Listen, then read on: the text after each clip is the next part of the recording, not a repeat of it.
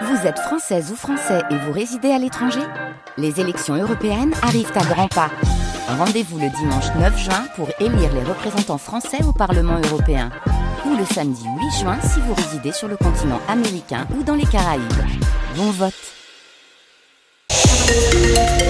Très belle journée en direct de Briouze, il est 9h.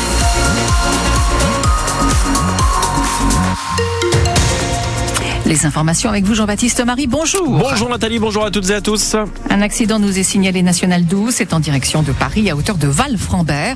On est sur terre-plein central et ça concerne la voie de gauche. Un temps bien gris va persister aujourd'hui selon Météo France. Profitez des éclaircies matinales s'il y en a au-dessus de votre tête. Les températures maximales comprises entre 12 et 13 degrés.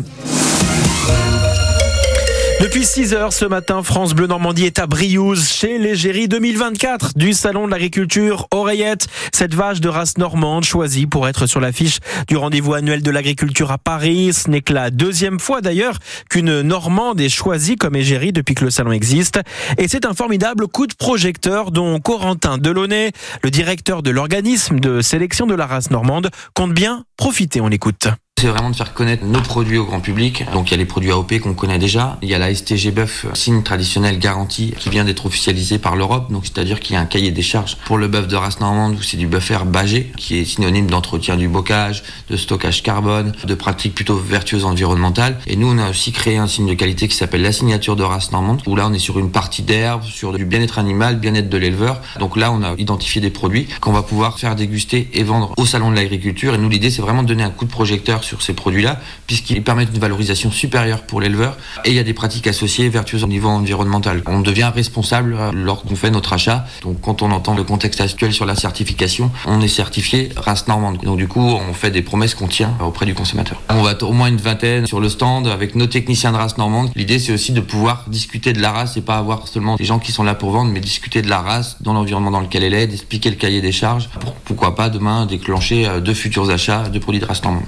Normande est la troisième race laitière de France avec un cheptel de 180 000 bêtes réparties principalement sur le Grand Ouest, dont Oreillette donc à Briouze, mise à l'honneur depuis 6 heures ce matin sur France Bleu Normandie, émission spéciale Un jour chez nous désormais depuis la salle du Rex jusqu'à 19h où vous retrouverez Nathalie, Sylvain, Rodolphe. Et puis euh, nous vous proposons un débat ce soir consacré à l'avenir de l'agriculture alors que la colère gronde toujours, qu'une réunion aussi au ministère de l'Agriculture est prévue en fin de matinée à Paris. Et pour débattre tout à l'heure entre 18 et 19 9h sur France Bleu. Il y aura quatre invités. Mathieu Perrier, agriculteur bio à la mode Fouquet. Laurent Leray, porte-parole de la Confédération paysanne en Normandie. Anne-Marie Denis, présidente régionale de la FNSEA, mais aussi Jacques Fortis, le maire de Briouze et vice-président de l'agglomération de Flers. Une bombe datant de la Seconde Guerre mondiale va être désamorcée ce matin à Condé-sur-Vire. On est dans la Manche, entre Saint-Lô et Vire. 89 personnes habitant dans un rayon de 800 mètres autour de l'engin explosif ont été évacuées avant le début de l'opération euh, qui a démarré il y a une heure à 8 heures.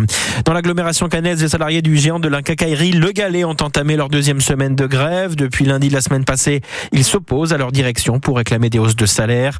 La première réunion de négociation vendredi dernier n'a pas abouti, alors les syndicats ont décidé de poursuivre leur mouvement. Forvia ex-Forestia va supprimer 10 000 emplois en Europe malgré la hausse de son chiffre d'affaires l'an dernier. Le sous-traitant automobile souligne que la production européenne a chuté entre 2019 et 2023 pour justifier son plan de restructuration à venir sur 5 ans, dont une partie en France. Forvia, qui est notamment implanté dans l'Orne sur le site de Caligny près de Flers, avec 1200 salariés spécialisés dans la fabrication de sièges automobiles. Comment mieux protéger nos œuvres d'art et notre patrimoine culturel français? Les pompiers sont souvent en première ligne face à des incendies parfois dévastateurs. On se rappelle bien évidemment de l'incendie de Notre-Dame de Paris en 2019 ou encore dans la région l'incendie du musée maritime de l'île de Tatiou dans la Manche en 2017. Et eh bien désormais, les soldats du feu se préparent davantage encore à sauver les personnes et les biens et notamment les œuvres d'art. Hier, au musée des Beaux-Arts de Caen, les sapeurs-pompiers du Calvados se sont entraînés, comme nous l'explique le commandant Pierre-Yves Boulben, chef du groupement de la prévention des risques chez les pompiers du Calvados. Bah, disons que les sapeurs-pompiers ont toujours été euh, sensibilisés aux, feux dans les bâtiments historiques, hein, que ce soit dans les quartiers anciens, euh, pour des feux d'habitation ou alors dans des châteaux, etc. Toutefois, c'est vrai que le feu de Notre-Dame a été vraiment le, détonateur dans la, profession. il y a eu vraiment une, grosse dynamique avec euh, les exploitants, les propriétaires pour travailler ensemble. L'idée maintenant, c'est de, former les sapeurs-pompiers à, à, ces manœuvres de protection et de préservation des œuvres.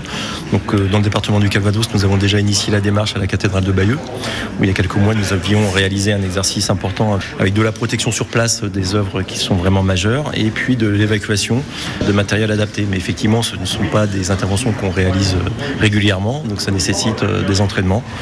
Et bah, l'objectif de cette journée, c'est de se familiariser avec euh, les œuvres, le transport de tableaux, la manipulation de, tableaux imposants et puis la protection sur place avec du matériel, avec des matériels de protection. Et vous retrouvez cet exercice incendie des pompiers du Calvados dans le musée des Beaux-Arts à Caen en vidéo sur notre site francebleu.fr. On termine par du football. Le Stade Malherbe reste 7 de Ligue 2 à l'issue de la 25e journée de championnat. Le dernier match hier entre Amiens et Bordeaux s'est soldé par un nul, un but partout. Les Picards restent derrière les Canets, toujours à deux points du top 5.